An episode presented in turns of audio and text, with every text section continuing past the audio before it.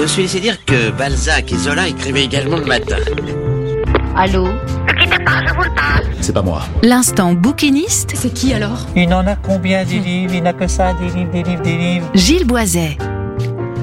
Bonjour, vous êtes bien sûr Sun, le son unique, c'est le moment de l'instant bouquiniste, c'est 17h15, bienvenue dans cette deuxième saison du petit coin du vieux bouquin.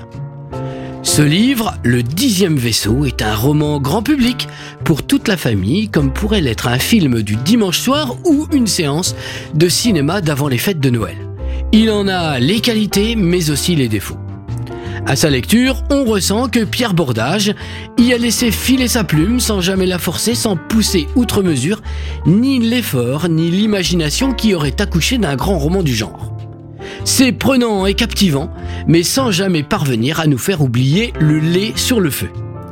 Livo Squarel a été tiré de sa cellule où il croupissait depuis six mois. Commandant la navette spatiale L'Esmerio, il avait été jugé coupable d'avoir balancé une famille entière dans l'espace sans aucune autre forme de procès. Ce qu'il avait nié, sans toutefois pourtant pouvoir se rappeler précisément les faits. Sitôt extrait de sa geôle, les six membres de l'exacratie qui composent le gouvernement de Brûle lui ont gentiment proposé un marché qu'il n'a pas eu le cœur de refuser. Se rendre dans la galaxie du triangle ou mourir très vite en prison de mauvais traitements ou d'un règlement de compte entre détenus.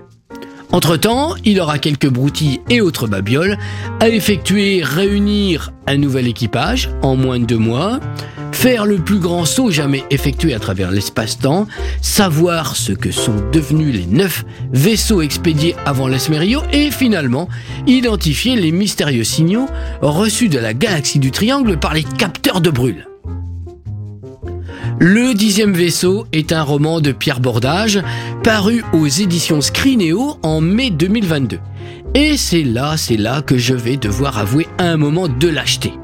Au Festival des Utopiales de Nantes qui vient de se refermer, l'écrivain Pierre Bordage, himself, n'était présent que le premier jour, le jeudi.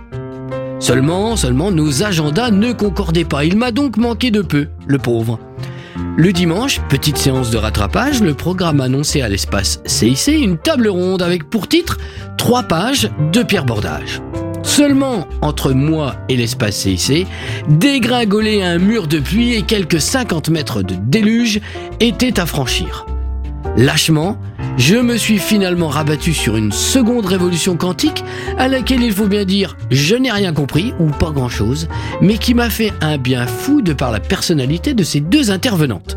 Mais tout ceci est une autre histoire. Que Dieu me savonne et que Philippe Cadic me pardonne, revenons à nos moutons électriques. Il flotte au-dessus de ce roman comme un air insistant de déjà vu, de déjà lu, c'est classique.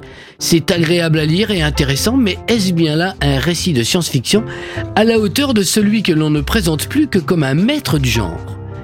Quelques ressorts distendus, un sabotage ou deux de vieilles ficelles et un vieux rafio ne suffisent plus à la science-fiction d'aujourd'hui. C'est que le genre s'est étoffé. Il a maintenant des ambitions, une envie de parler du monde tel qu'il est, tel qu'il sera peut-être demain.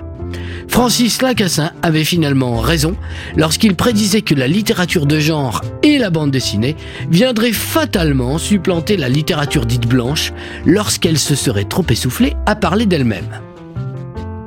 Voilà, c'était le petit coin du vieux bouquin, vous êtes toujours sur Sun, la bande son idéale de votre week-end, le son unique sur le 93 de la bande FM à Nantes, le 87.7 à Cholet et sur la radio numérique à Saint-Nazaire, Pornic, Angers et La Roche-sur-Yon. On se retrouve sur le podcast de l'émission sur la plateforme MySun. En attendant vendredi prochain 17h15, portez-vous bien bonne semaine, bonne lecture, ciao ciao Réécoutez cette chronique sur le site et l'appli de Sun.